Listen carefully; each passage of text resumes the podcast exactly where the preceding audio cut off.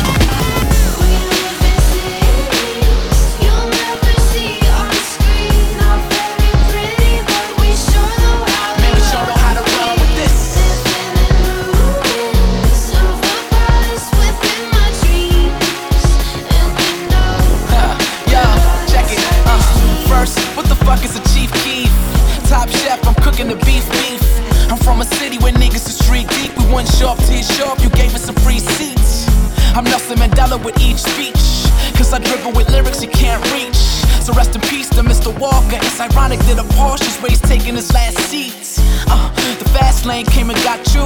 Hopefully it don't put me up in that box too. Cause I'm doing what most dudes do not do.